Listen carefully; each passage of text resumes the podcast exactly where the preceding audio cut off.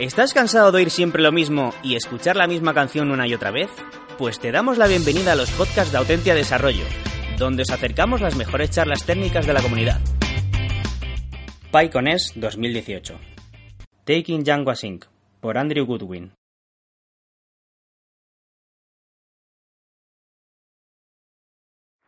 Hola, hello. Um, obviously, my Spanish is terrible, so I apologize for that, but uh, trust me, you wouldn't want to hear it. So, uh, I am somebody whose slides have stopped working. There we go. Uh, I am Andrew Godwin. Uh, you may know me from my work on Django. Um, I wrote migrations in Django. I also wrote channels, um, which is the other thing I'm mostly known for. My normal like day job is at Eventbrite. Um, I am one of our principal SREs at Eventbrite. Um, and I, for some reason, enjoy network programming. Uh, you shouldn't, it's a bad idea, but I do. And this talk is kind of about both channels as the past and present, and Django's future with asynchronous stuff. So let's start with history.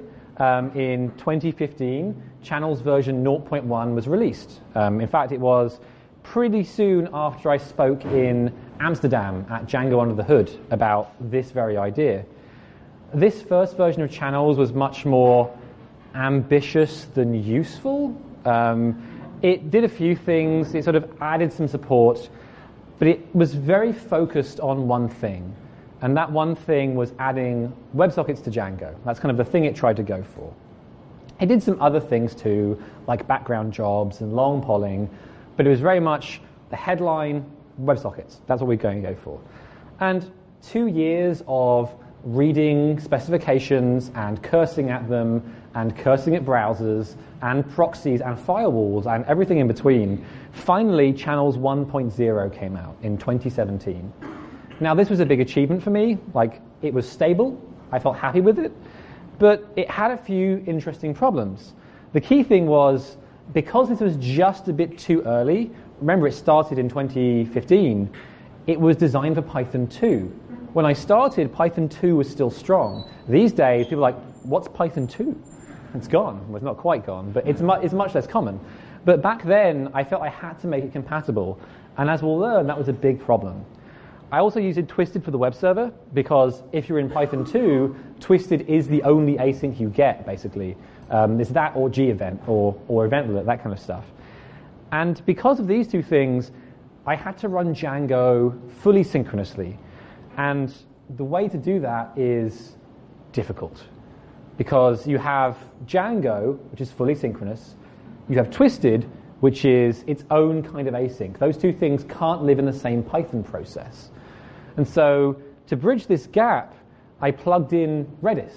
And so Channels version 1 ran as two separate processes with a Redis layer taking messages backwards and forwards between them. And this was interesting. It worked way better than you think it would. And the nice thing was that you could scale each of those two things. You could add more web servers if you had more sockets. You could add more Django processes if you had more demanding work or longer running tasks. And the only thing you couldn't scale, the annoying thing here, was our lovely middle friend, the Redis server.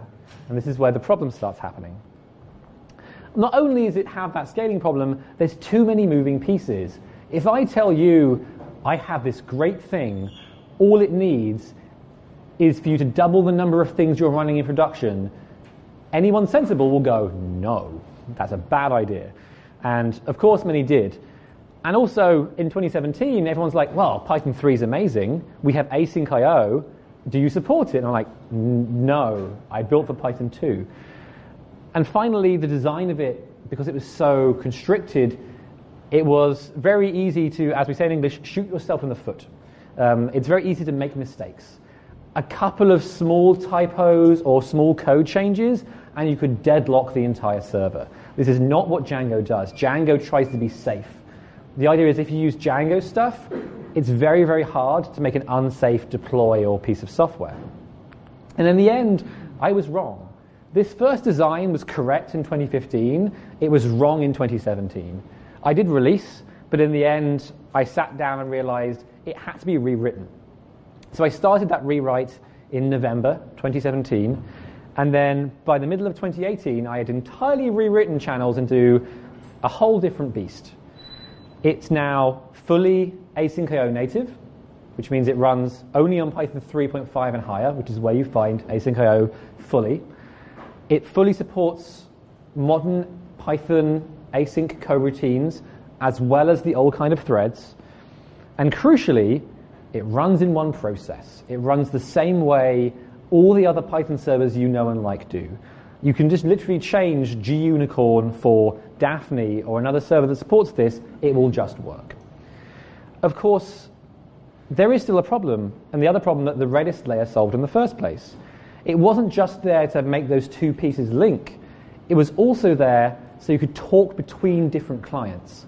If you're writing a chat room, the first thing a chat room does is when you send a message, everyone else receives the message, which means the process that the person is talking to who's sending and the process the person is receiving from, if they're different, have to talk to each other.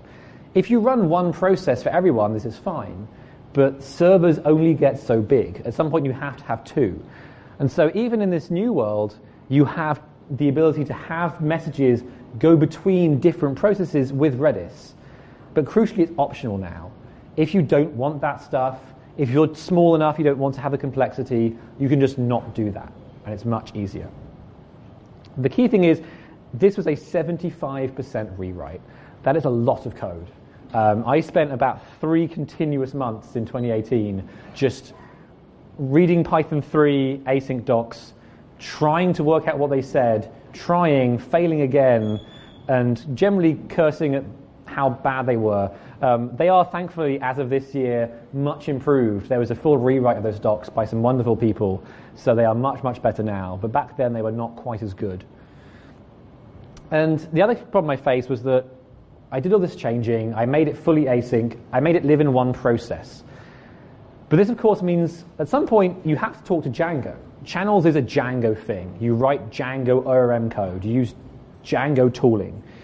And Django is not async by default. Um, this is a simple version of what Django looks like. It is pretty much a stack. Um, my favorite English phrase here is uh, turtles all the way down, which is from Terry Pratchett. But the idea is that you have the sort of place where stuff comes in, the WSGI handler, then it routes through some URLs, then it runs through some middleware, then it runs through your views, and then finally it hits the ORM and then the database off, off top of the screen. This is all lovely. This is not normal Django is, but I had to sort of shift that to one side and go, well, I want to use these, but they're not asynchronous. I need an asynchronous version. And so Channels puts asynchronous versions of some of these in place. So now, when you come into the server, you come in through an asynchronous path here, and then you either jump over straight into old Django if you're going into a view, or if you're going into an asynchronous piece of code, like a WebSocket handler or a long poll handler, you go through this path and go through asynchronous middleware, through consumers, which are asynchronous views, basically.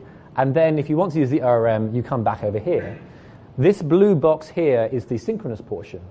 This bit still has to run outside of async, which means it has to run in a thread. So it's async native most of the way if you're on that right hand side.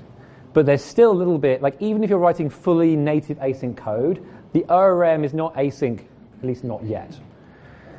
So, how do you jump between these two worlds? One of the big problems in Python is that you should think of synchronous Python and asynchronous Python as different languages. They kind of share the same syntax, they kind of share the same libraries, but you can't directly call a synchronous function from asynchronous code or the other way around. And so there are two functions in channels which do this. They bridge those two worlds for you. I'm going to go through briefly how they work. If you want to learn more, um, there is plenty of source code linked, but I will warn you, your brain may melt. So please be, please be advised. So let's start with the easier one, sync to async. This is saying I have a synchronous function, let's say old Django. I want to call it from an async context. So I'm turning an asynchronous function into, sorry, a synchronous function into an asynchronous function. As I said before, your only thing you can do in Python is run synchronous code in threads.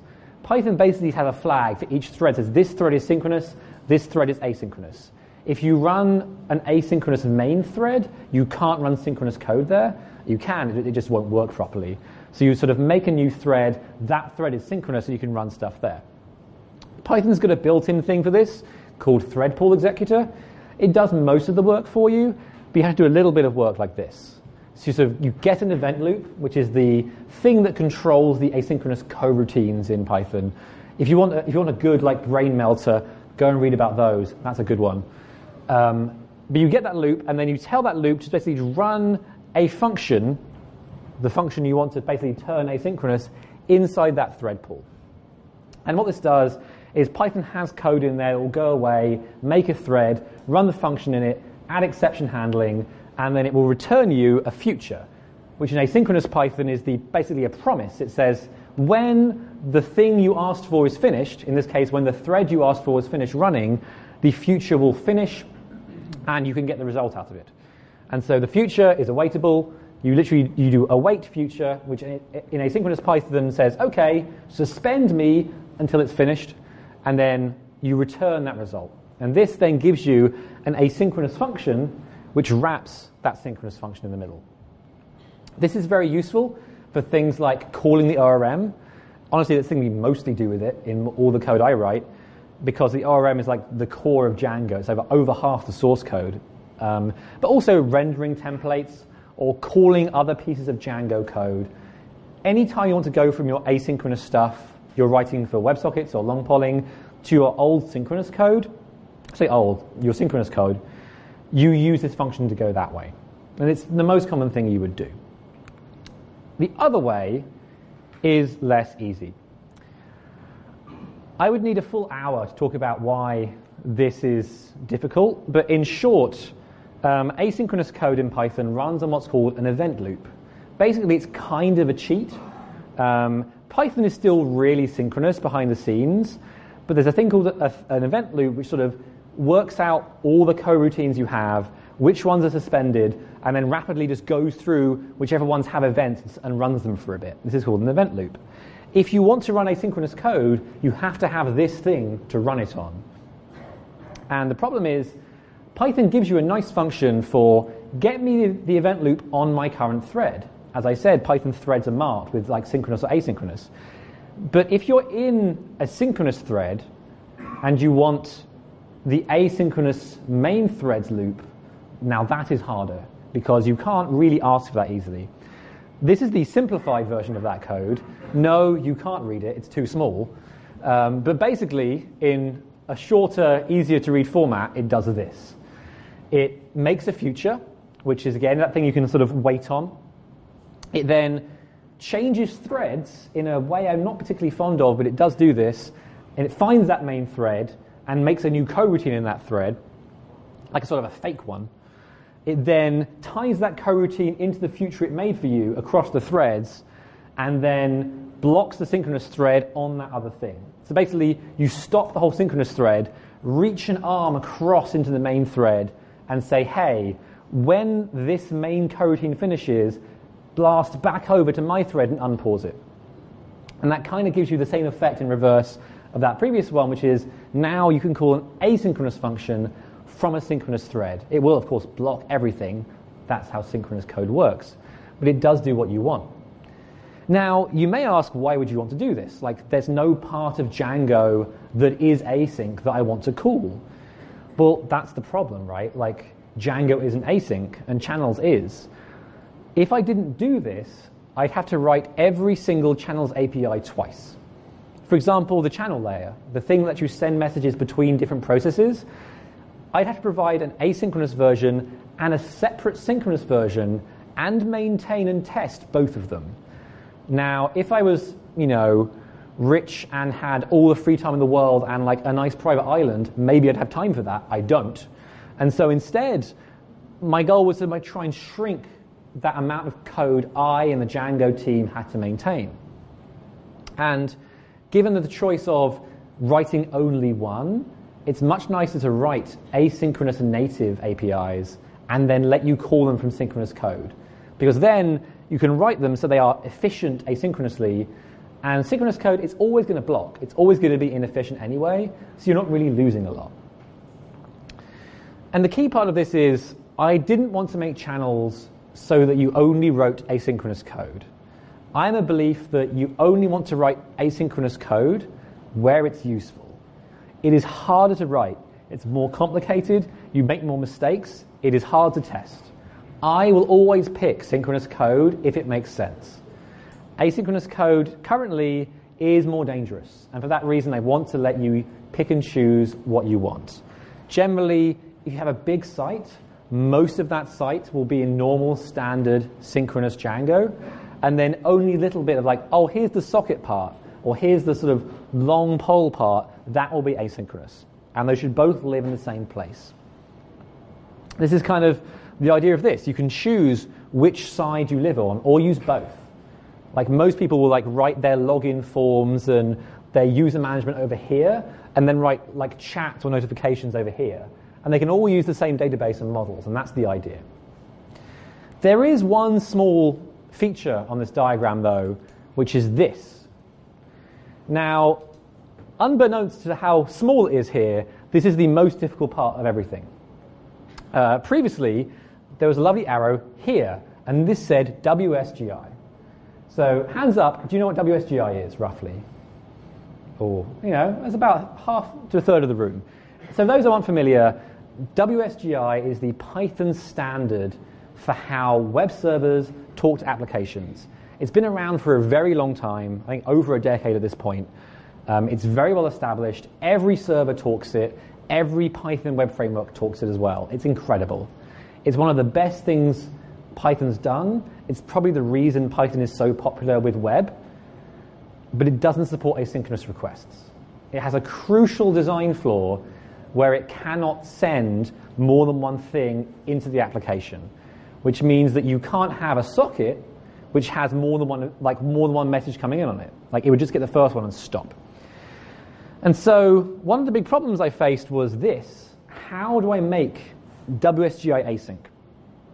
In particular, I could have just ignored this and gone, I'll just do my own thing, write my own server that's specific to Django, and we'll use that.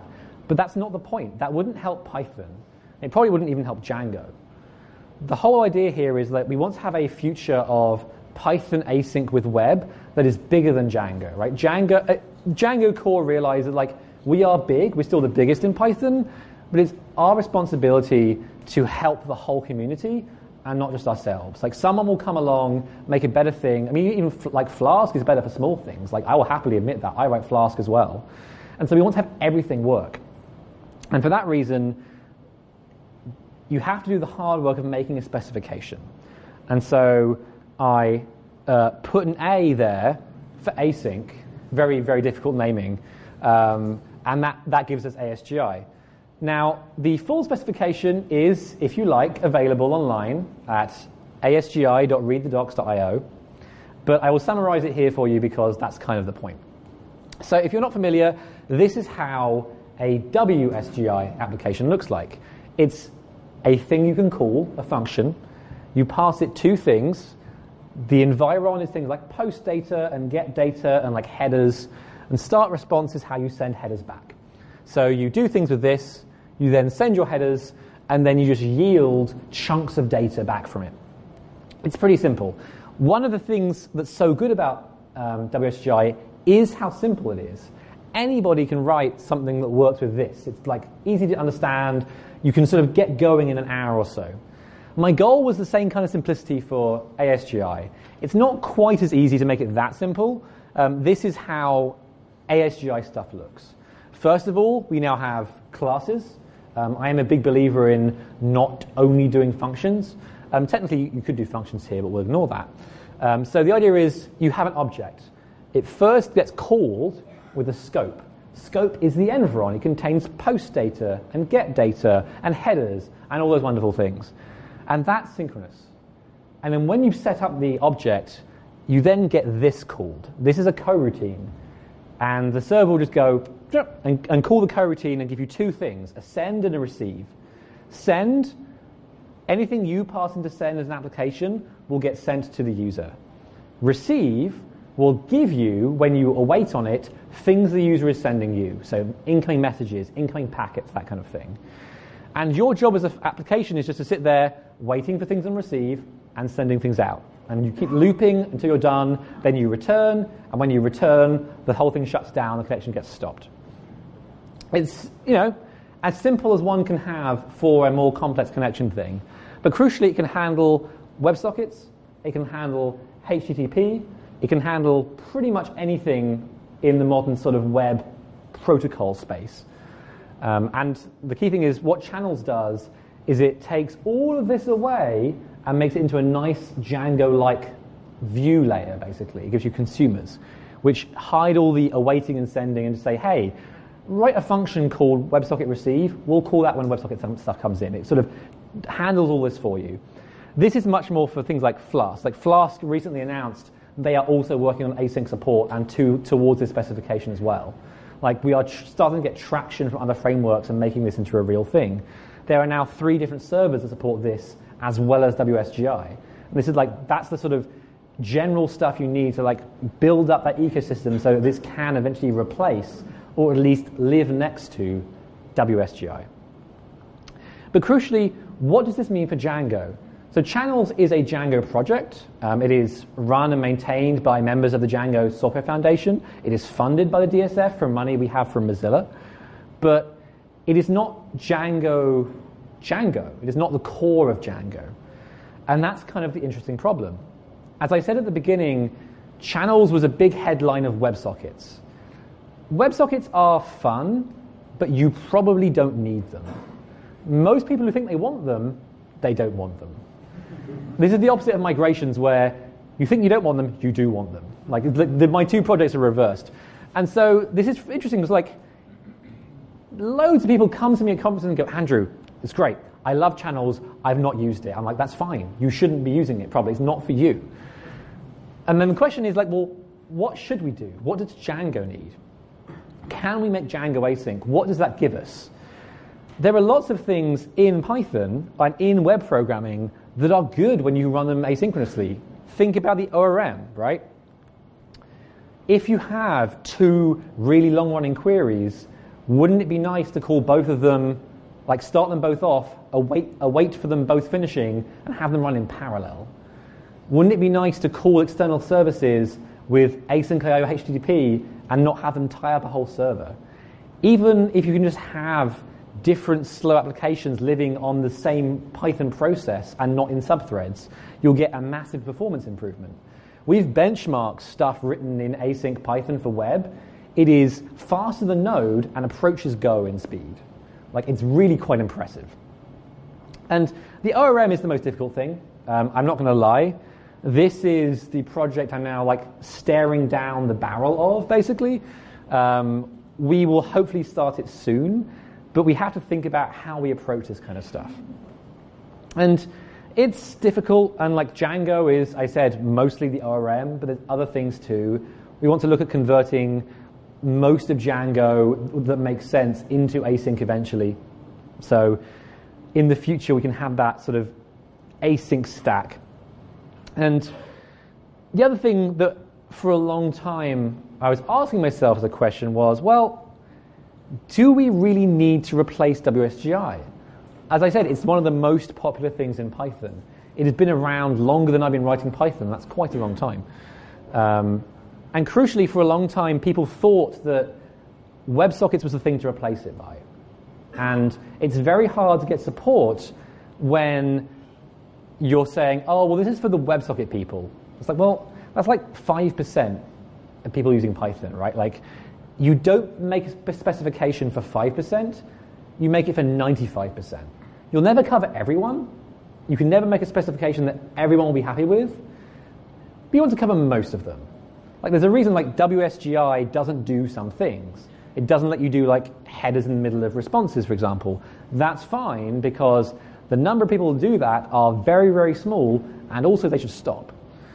So when it was WebSockets, it was hard to justify it. But like having this better story about, well, we can have fully asynchronous Python frameworks. They run faster. You can have, like, if you're doing services as an architecture, you really want asynchronous service calls because you can do what we do at Eventbrite and go, well, I can call these five services in parallel, and then just wait the longest time of one rather than all five added together. Like you can save literally seconds in a request if it's a slow request doing that. And the other thing here is like, as I said, I don't want everyone to write asynchronous code. I don't want a future where Django is literally only asynchronous. I want that synchronous stuff in there as well, but I want to let you have the choice. And the choice is basically we're going to like leave a synchronous bubble and make everything else around it asynchronous and try and keep that stuff away from you unless you want to change to it. And the key thing is with channels, changing to asynchronous is a huge leap. We want to make it be a small jump where once you want it, once you know what you need, once you've made your first version, you can just take a piece, make it async, and not have to worry about it. And that kind of comes to the big question we have about, you know, like, what is Django? Like, Django, when I joined the, the, the project in 2009 ish, had a very clear goal. We weren't finished yet. But now Django, it feels kind of finished. One of the problems we have is that we kind of ran out of big new features to work on. And that's kind of also the thing that brings new maintainers onto Django, right? We have this, almost this age problem of being too mature. Um, and some people are very happy with Django like it is. Like, oh yeah, no, it's done. There, leave it alone. Um, but like to me, Django is not a single standard. It's not like, oh, we're writing a great view system. It's more like, oh, we're writing a really good way of doing web frameworks. It's a way that is safe. It lets you write software quickly and easily. And crucially, it is a philosophy, not a single target. It's a way of evolving as Python evolves to match that kind of thing. I mean, that's what we're trying to aim for. A brief plug um, I work at Eventbrite. We are hiring in Madrid and Vienna. Um, our careers page has more. We have like 13 or 14 jobs in Spain. We are really expanding in Spain. Uh, we love Spain especially the food. It's very good. Um, thank you very much.